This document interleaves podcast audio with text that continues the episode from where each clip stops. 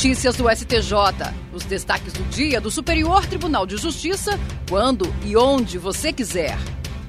Olá, esse é o boletim com alguns destaques do STJ.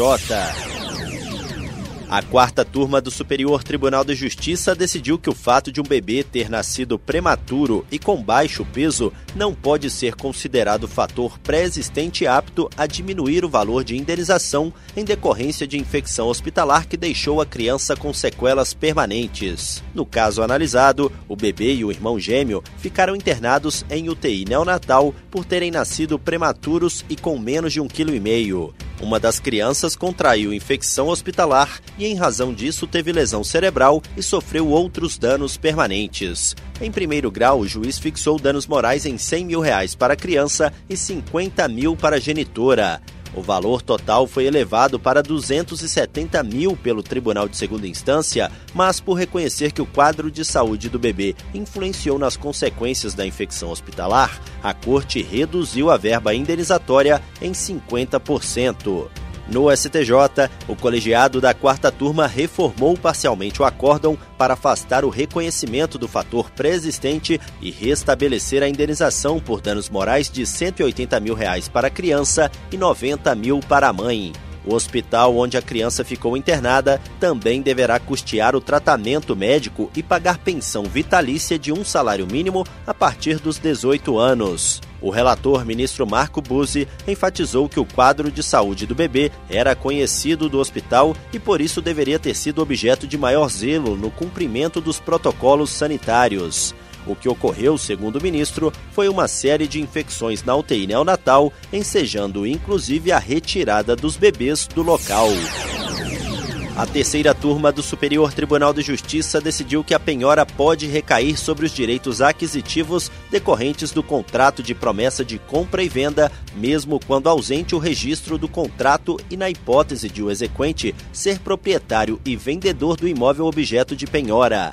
O caso analisado trata de um contrato de compra e venda de imóvel. Após o não pagamento de duas promissórias oriundas do contrato, a vendedora buscou judicialmente a penhora dos direitos da compradora sobre o imóvel. O juízo de primeiro grau negou o pedido sob o entendimento de que não houve averbação do contrato na matrícula do imóvel e que o bem ainda estaria inscrito em nome da vendedora. A decisão foi mantida pelo Tribunal de Justiça de Minas Gerais. No STJ, o colegiado da terceira turma deu provimento ao recurso especial da vendedora. A relatora, ministra Nancy Andrighi, destacou que não há, em tese, restrição legal para a penhora dos direitos aquisitivos decorrentes de contrato de promessa de compra e venda, ainda que o exequente seja promitente vendedor ou proprietário do imóvel e que o contrato não tenha sido registrado. De acordo com a ministra, a penhora sobre os direitos aquisitivos incide sobre os direitos de caráter patrimonial decorrentes da relação obrigacional, ou seja, a promessa de compra e venda, e não sobre a propriedade do imóvel. A terceira turma do Superior Tribunal de Justiça decidiu que as prestações não previstas em acordo e vencidas após a homologação não podem ser incluídas na execução. O caso analisado foi uma ação de cobrança movida pelo condomínio contra uma mulher que não pagou as despesas condominiais. Na audiência de conciliação, foi feito acordo que acabou homologado em sentença. Como o pacto só foi cumprido parcialmente, o condomínio deu início à execução e apresentou o demonstrativo de débito, incluindo as parcelas ajustadas no acordo. A devedora então pagou o valor inicialmente cobrado nos termos da transação homologada e pediu a declaração de extinção da execução. O juízo de primeiro grau, contudo, determinou a remessa dos autos à Contadoria Judicial para que fosse feita a inclusão, em memória de cálculo, dos valores referentes a parcelas vencidas e não pagas após a homologação do acordo.